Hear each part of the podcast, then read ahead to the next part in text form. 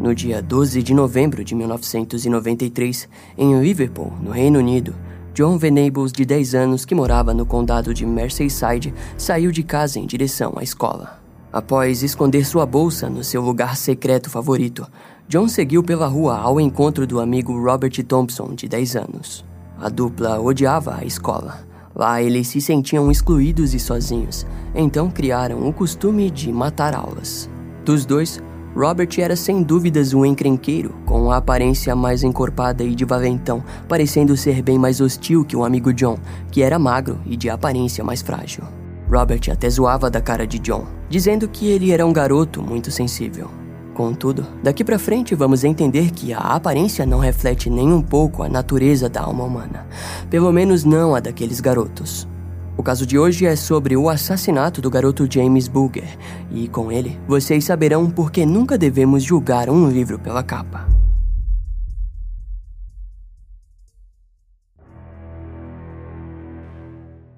Num certo dia depois de se encontrarem para matar aula, Robert e John caminharam até o conhecido shopping The Strand, da cidade de Merseyside. Naquela sexta-feira, do dia 12 de novembro de 1993, eles tranquilamente passeavam entre os adultos que os olhavam desconfiados.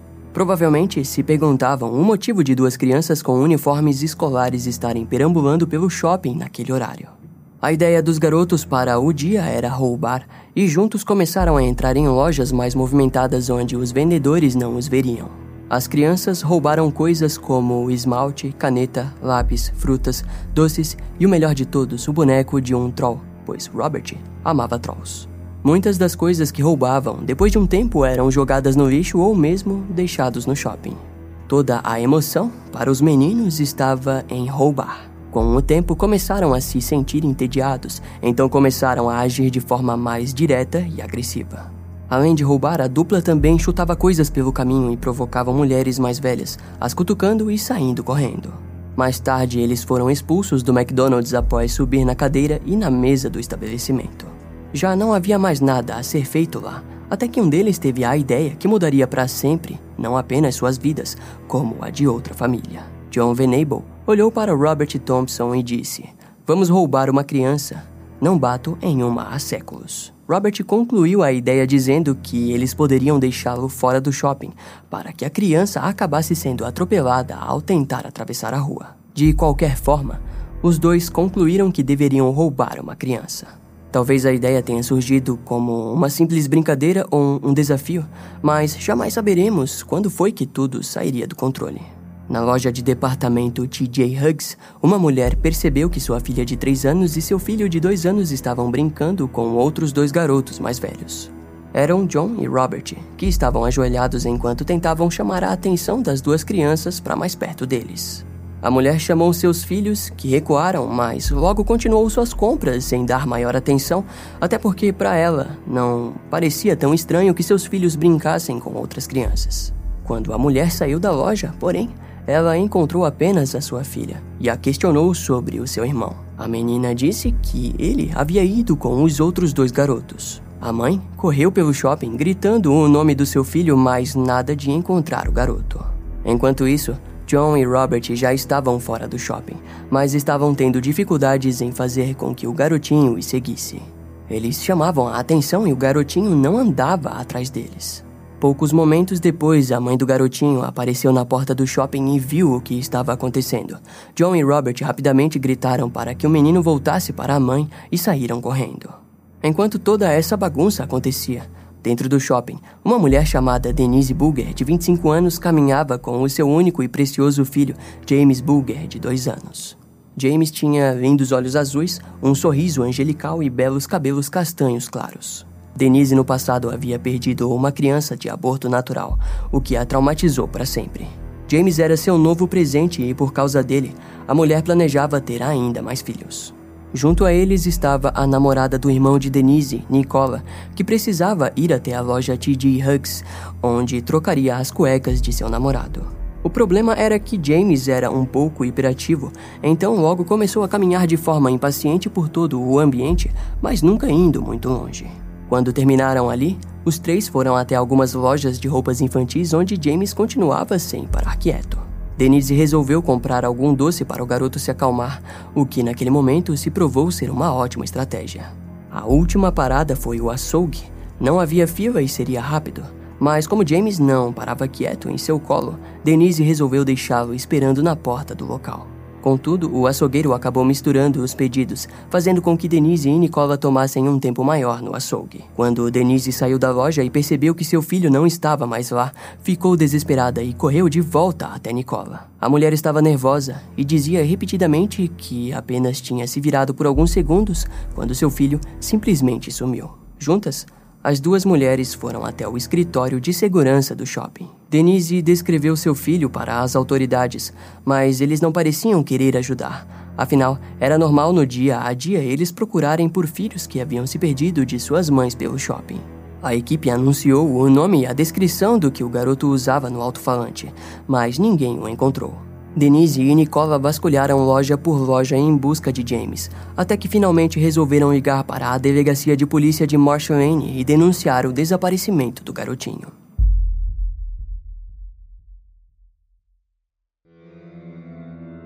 Após falharem no roubo do primeiro garoto, John e Robert decidiram que tentariam de novo, mas seriam mais espertos dessa vez. Eles caminharam pelo shopping até que John Vernables viu James Booker vestindo uma parca azul na porta do açougue e o convenceu a ir com eles. James era hiperativo e muitas vezes saía correndo na frente dos dois garotos, fazendo com que um deles sempre ficasse na frente para evitar que o perdessem. O trio saiu do shopping às 3h42 da tarde do dia 12 de novembro de 1993. Eles seguiram por toda a rua Stanley e naquele momento James já estava chorando e pedindo por sua mãe. John e Robert, contudo, ignoravam por completo os pedidos do garoto. Eles seguiram até chegar numa ponte em uma área mais isolada. De lá, desceram até o canal onde agrediram James pela primeira vez. Um deles, provavelmente Robert, empurrou a cabeça do garoto até o chão, mas aquilo foi assustador e eles correram do local pensando em abandoná-lo ali sozinho. Contudo, quando estavam saindo, viram uma mulher que viu James chorando sozinho se aproximar. Imediatamente eles voltaram e chamaram por James, que inocentemente foi até eles com um grande corte na testa.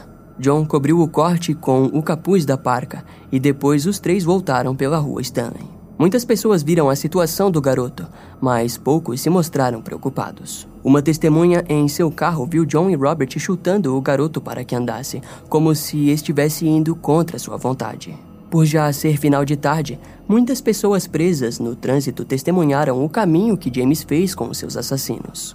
Muitos acreditavam que eram apenas irmãos e várias vezes James tentou fugir entre os carros, mas era puxado novamente pelos garotos. Em algum momento pararam para descansar numa escada e botaram James entre eles. Uma testemunha disse que viu John dar um soco no garoto.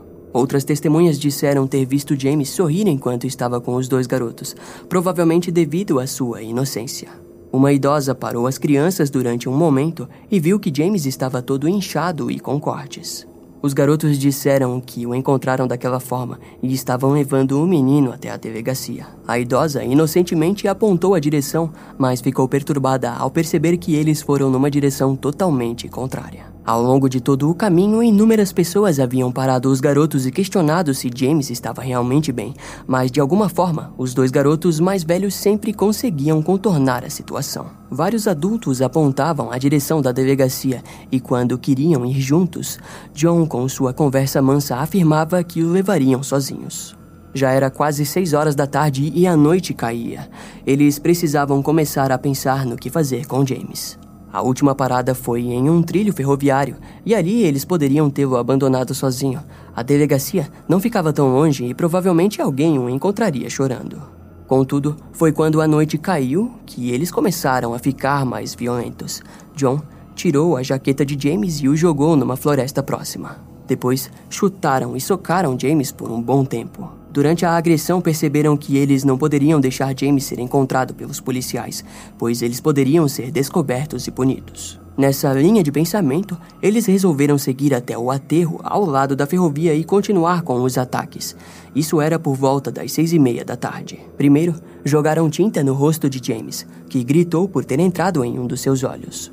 Esse ato provavelmente significou a vontade de despersonificar a vítima, a deixando menos humana. A partir dali, a violência se intensificou. John e Robert jogaram pedras e espancaram o pequeno James com tijolos. Além disso, pilhas foram postas na boca e no ânus de James.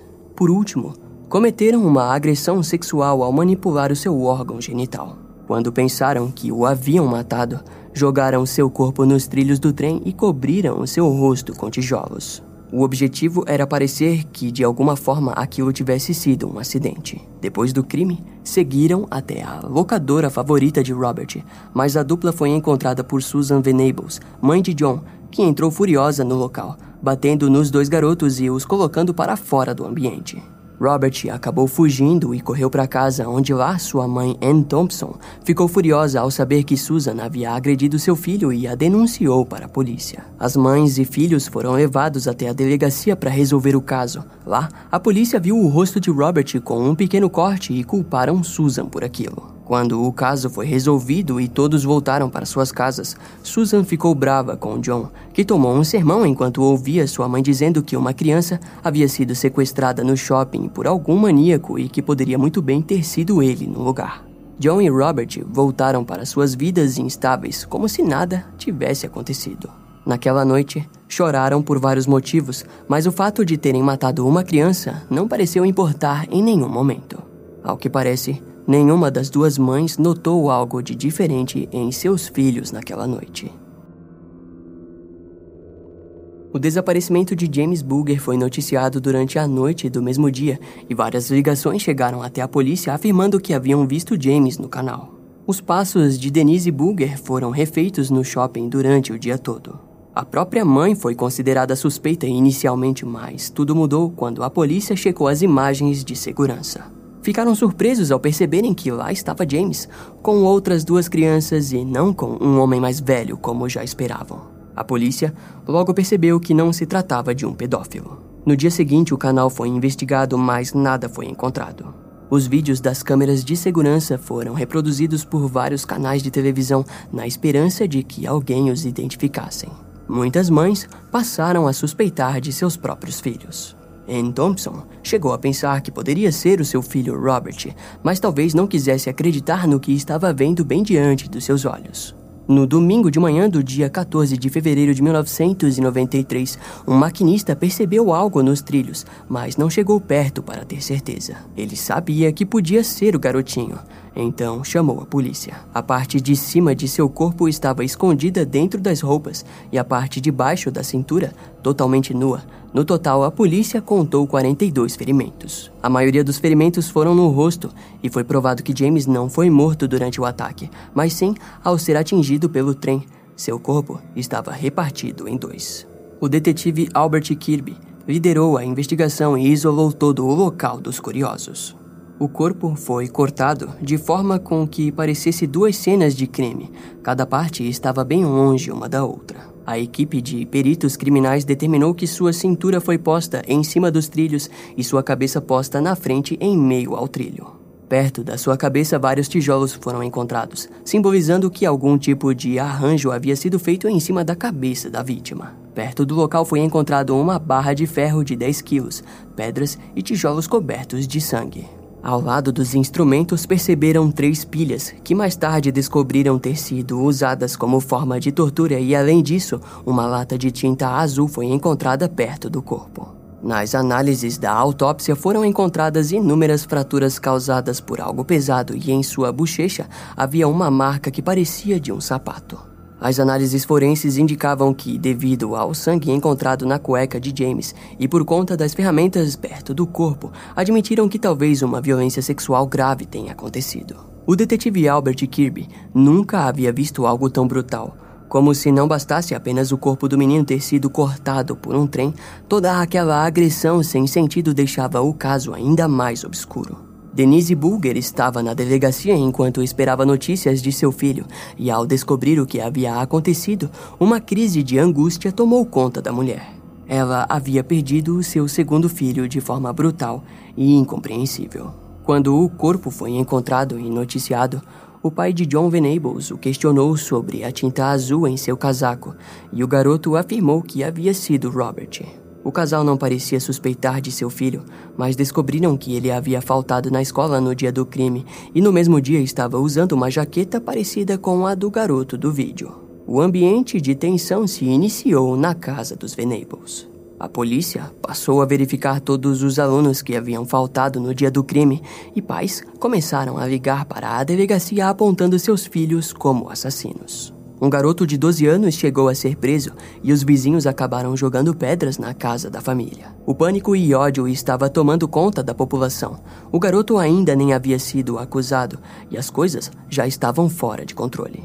Pouco tempo depois, ele acabou sendo liberado por falta de provas até que uma ligação anônima afirmou que Susan Venables possuía um filho chamado John, que havia faltado na escola no dia do crime e que tinta azul foi encontrada em sua jaqueta. Na ligação, foi contado que junto a John, Robert Thompson também havia faltado no dia e eles se pareciam muito com os garotos do vídeo. Os investigadores ainda não haviam encontrado nada que apontasse para mais suspeitas, então decidiram que John e Robert seriam interrogados.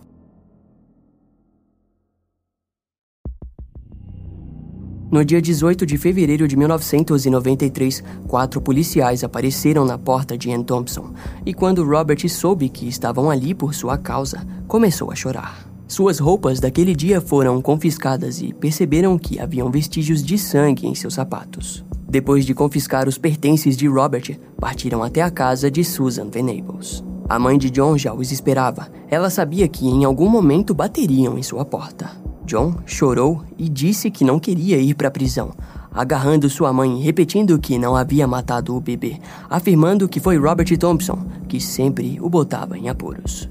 A polícia recolheu de John amostras de sangue, cabelo, unhas e digitais, e o garoto se mostrou curioso com os procedimentos policiais. Em um momento, até mesmo perguntou se as digitais ficavam mesmo em todos os lugares que tocasse. Ele chegou a questionar a polícia, dizendo, entre aspas, se você arrastar alguém com muita força, você deixa suas unhas na pele dele? Robert Thompson, junto à sua mãe, foi interrogado no mesmo dia em que foi pego pelo sargento detetive Phil Roberts e pelo detetive Bob Jacobs. Ambos acreditavam que seria um interrogatório fácil, mas não demorou muito para que os detetives percebessem que questionar uma criança de 10 anos era uma tarefa bastante complicada. De início, Robert admitiu que ele e John haviam faltado na escola e ido até o shopping The Strand, mas contava a história como se fosse uma testemunha, afirmando ter visto James com sua mãe na loja e nada mais.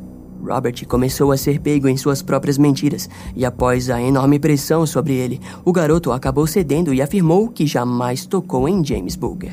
Robert disse que abandonou John e James após seu amigo jogar tinta no rosto do garotinho e não fazia ideia do que havia acontecido depois daquilo. Contudo, no momento em que eles o questionaram sobre as três pilhas encontradas no local, Robert ficou vermelho e sem jeito, parecendo envergonhado com aquilo. Logo, Robert começou a se pôr na situação de bom moço, informando que havia tentado afastar John do corpo de James, enquanto seu amigo o atacava violentamente. Ele também disse que John atingiu o garotinho com algo grande de metal e com uma vara. As pilhas teriam sido jogadas no rosto de James.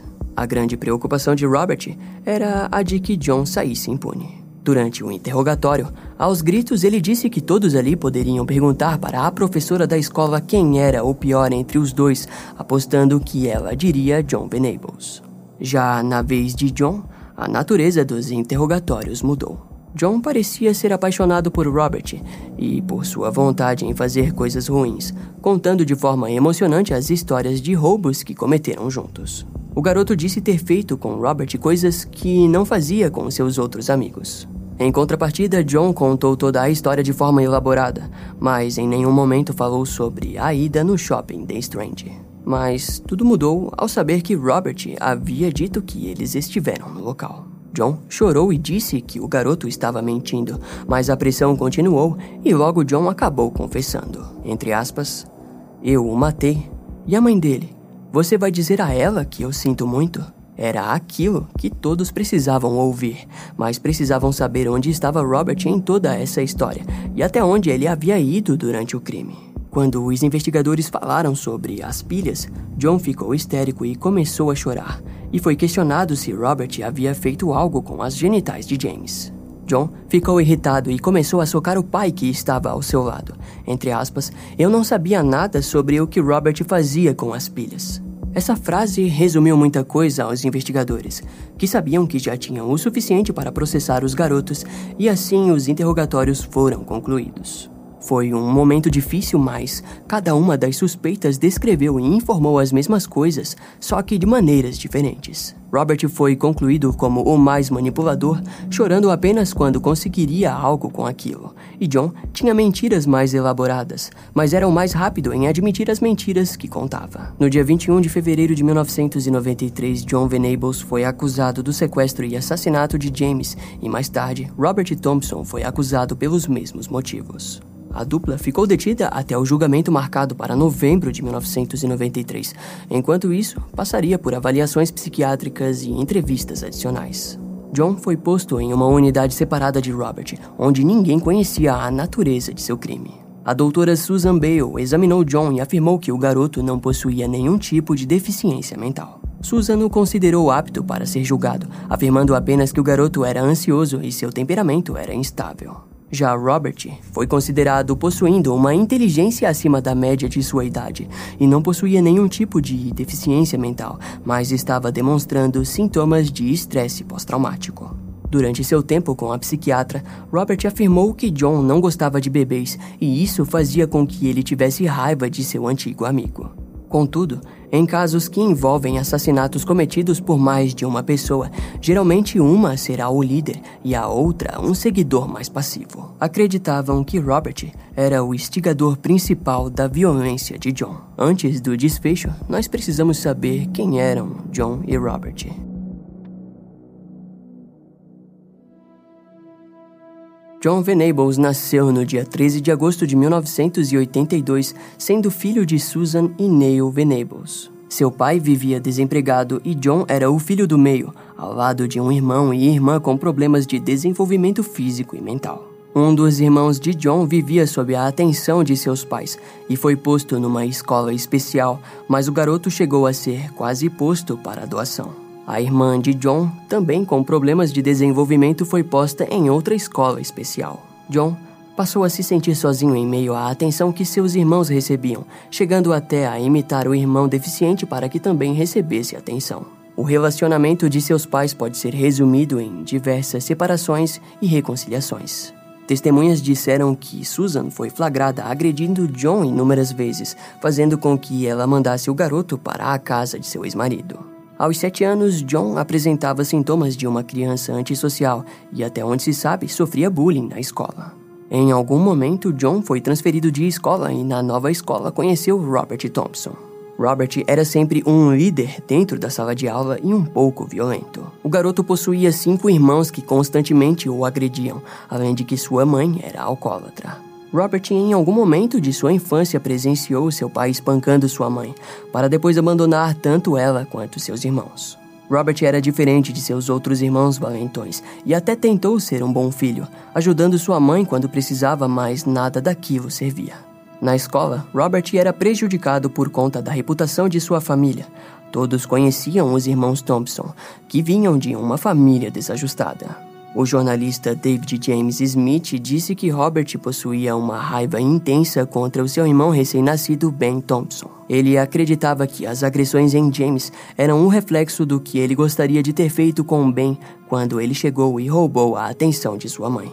Na escola, a dupla de amigos era constantemente separada na sala de aula e parecia que juntos os dois eram mini monstrinhos.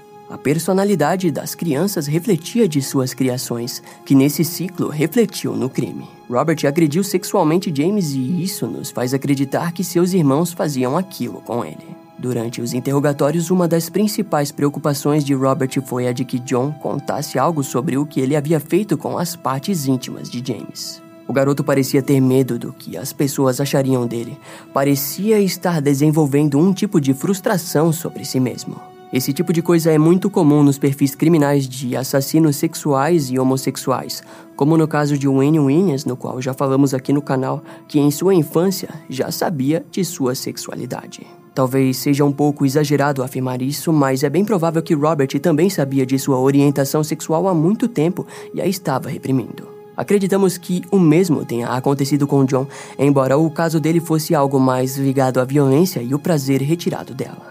De qualquer forma, as duas crianças juntas pareciam aflorar o que havia de ruim dentro delas. É difícil alegar com exatidão essas características, porque afinal eram apenas crianças. Porém, quando usamos o caso de Jesse Pomeroy de exemplo, outro caso aqui do canal, fica claro que há uma chance considerável de montar um perfil adulto para John Venables e Robert Thompson.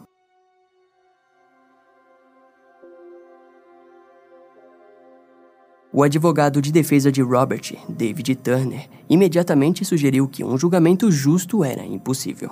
Os jornais inflamatórios chamaram os meninos de maus, demoníacos, monstros e demônios. O advogado também solicitou que duas fotos de evidências dos ferimentos na cabeça de James fossem removidas por causa de seu potencial efeito emocional no júri. O juiz, porém, negou ambos os pedidos. O advogado de John, Brian Walsh, foi mais reservado em seus pedidos. A promotoria, liderada por Richard Henriques, apresentou seu caso, alegando que ambos os meninos participaram da morte de James Booger. Como ambos os réus tinham menos de 14 anos, a promotoria teve que provar que sabia que suas ações estavam gravemente erradas. Entre aspas, você pode estar certo de que cada um deles sabia que era seriamente errado tirar uma criança pequena de sua mãe e usar de violência tão extrema em uma criança de tão tenra idade. À medida que o júri recebeu os arquivos que incluíam fotos do crime, eles ficaram visivelmente emocionados. A mãe de John também começou a chorar, e John se inclinou sobre o parapeito para ver se ela estava bem. O juiz Morland disse mais tarde, entre aspas, Muitas das testemunhas estavam fazendo as coisas monótonas da vida cotidiana naquela tarde de sexta-feira quando, totalmente inconscientes, foram apanhadas nas últimas horas trágicas da vida de James Bulger. Por isso, nenhuma testemunha deveria ser massacrada por não ter intervido. John e Robert não participaram ativamente do julgamento, porque era de conhecimento de todos que eles não seriam capazes de compreender o que estava acontecendo. As evidências culpavam os meninos claramente, desde o vídeo do shopping até os objetos usados na agressão contra James Bulger. No julgamento foi mostrado uma marca na bochecha de James, que, segundo análises, eram de Robert. John olhava de forma tímida para Robert em boa parte do julgamento, enquanto Robert se mantinha numa pose de durão. Ao final, a promotoria disse que ambos não se preocuparam com o bem-estar de James Booger, ou seja, juntos eles abusaram e levaram o menino à morte. O júri começou a deliberar no dia 24 de novembro de 1993, após o juiz perguntar-lhe se os garotos pretendiam ou não matar James no campo da ferrovia. Na parte final do julgamento, Denise entrou no tribunal com seu marido e presenciou John Venables e Robert Thompson serem considerados culpados. John chorou e Robert permaneceu sem demonstrar qualquer sentimento. As últimas palavras do juiz jamais serão esquecidas pelos presentes naquele julgamento. Entre aspas, o assassinato de James Booger foi um ato de maldade e barbaridade sem paralelo. Essa criança de dois anos foi tirada de sua mãe em uma viagem de mais de 3 quilômetros e depois, na linha férrea, foi espancada até a morte sem piedade. Em seguida, seu corpo foi colocado do outro lado da linha férrea para que fosse atropelado por um trem na tentativa de esconder seu assassinato. Na minha opinião, sua conduta foi astuta e muito perversa. Com isso, o julgamento terminou e os dois garotos foram levados para permanecerem sob cuidados numa clínica até os 18 anos. No ano de 1995, após terapias, Robert demonstrou um forte indício de maturidade ao falar sobre o assassinato e admitir a culpa pelos atos. Robert estudou para obter um diploma na Open University e mostrou interesse em designer e produções têxteis. John agiu de forma diferente. O remorso e a culpa ficaram com ele para sempre. Entretanto, em 1995, ele disse reconhecer sua personalidade e conseguir aceitá-la. John passou boa parte do seu tempo na clínica jogando videogame e os psiquiatras relataram que ele não seria uma ameaça para a sociedade. No final de 1999, o Tribunal Europeu decidiu que Robert Thompson e John Venables não deveriam ter sido julgados como adultos. Justificaram que as formalidades do sistema britânico era algo que eles não conseguiriam compreender com aquela idade. Em resultado a isso, os garotos seriam liberados com novas identidades além de novas certidões de nascimento, passaportes e outros documentos pessoais. Contudo, eles só seriam liberados em 2001 ao completarem 19 anos. Em janeiro de 2001, os dois receberam imunidade vitalícia à exposição, que os protegem na sociedade até que se ajustassem para viver por conta própria. No dia 22 de junho de 2001, David Blunkett, secretário do Interior britânico, confirmou a aprovação da liberação de Robert Thompson e John Venables. Após sua liberdade, John mudou sua identidade várias vezes e, numa dessas mudanças, divulgou de propósito seu passado ao informar para seus amigos que era um assassino condenado. Poucos anos depois, John acabou preso por brigar bêbado e por posse de cocaína. No ano de 2017, John Venables foi preso novamente, dessa vez por algo mais sério segundo fontes, por posse de imagens de abuso infantil, que resultaram em uma pena de 40 meses em fevereiro de 2018, quase 25 anos após o assassinato de James Bulger. Em seu julgamento, o juiz disse, entre aspas, as crianças retratadas nas imagens eram muitas vezes jovens e vulneráveis, a dor e sofrimento discerníveis. Em junho de 2019, John estava sendo avaliado para ser mandado para o Canadá. As autoridades diziam que pagar para que o assassino de James Bulger viva em um país como o Canadá é algo mais barato do que financiar novos começos fracassados e caros no Reino Unido. Em setembro de 2020, John teve sua liberdade condicional negada e algumas fontes disseram que ele afirmou não querer sair da prisão por conta de seus desejos inapropriados. Quanto a Robert, a última notícia dele vem do ano de 2010, onde estava se relacionando com um homem que conhece sua verdadeira identidade. Diferente de John, Robert parecia ter conseguido recomeçar sua vida. Sua identidade é protegida pela justiça e ninguém pode divulgar o seu nome verdadeiro ou procurar por ele para entrevista. Encontrá-lo resultará em uma sentença de prisão para o curioso. Em 2019, Denise Fergus e Happy Bulger, pais separados da vítima, James Bulger, criticaram a atenção que um curta-metragem dirigido por Vincent Lamb recebeu. O curta-metragem conta a história a partir do ponto de vista dos assassinos com base nos depoimentos dados à polícia. A família da vítima alegou que o filme humaniza os dois meninos que foram tratados como adultos no julgamento. O ponto, de fato, irritante é que o diretor jamais entrou em contato com os pais da vítima durante a produção do curta. Na época, um abaixo-assinado com mais de 98 mil assinaturas foi contra o curta, que mesmo assim foi selecionado entre os cinco finalistas de um evento de curtas-metragens entre aspas, não posso expressar como estou enojada e triste com esse dito filme que foi feito e agora indicado ao prêmio. Uma coisa é fazer um filme sem entrar em contato e obter permissão da família de James. Outra é fazer uma criança reencenar as horas finais da vida de James antes de ele ser brutalmente assassinado. O pior disso é fazer eu e minha família revivermos tudo, disse Denise em uma mensagem postada no Twitter. O caso de James Bulger choca todas as gerações que o conhecerem. É inacreditável e perturbante saber que aquele garotinho angelical foi morto de forma tão brutal. Ainda mais mórbido é saber dos detalhes e do fato inegável de que os assassinos eram simples crianças. Assim como no caso de Jesse Pomeroy, havia maldade neles, principalmente em John Venables, que seguiu essa trilha sombria até mesmo em sua fase adulta. No fim das contas, a maldade não possui rosto, sexo, gênero, etnia ou idade. As sombras nascem em todos nós e, de certa forma, apenas nós mesmos podemos lidar com elas. Esse caso vai ficando por aqui. Eu espero que você tenha gostado. Não esquece de me seguir nas outras redes sociais. Meu Instagram é brian.m com dois M's, E-M-M-E. E não deixe de conhecer o meu canal no YouTube com os episódios mais recentes que irão demorar um pouco mais para vir aqui pro podcast. Eu vou ficando por aqui, até a próxima e tchau.